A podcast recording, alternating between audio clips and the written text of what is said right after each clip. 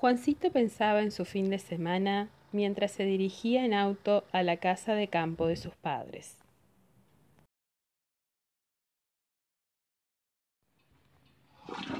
Recordaba los hermosos momentos que pasaba en la cascada junto a sus hermanos.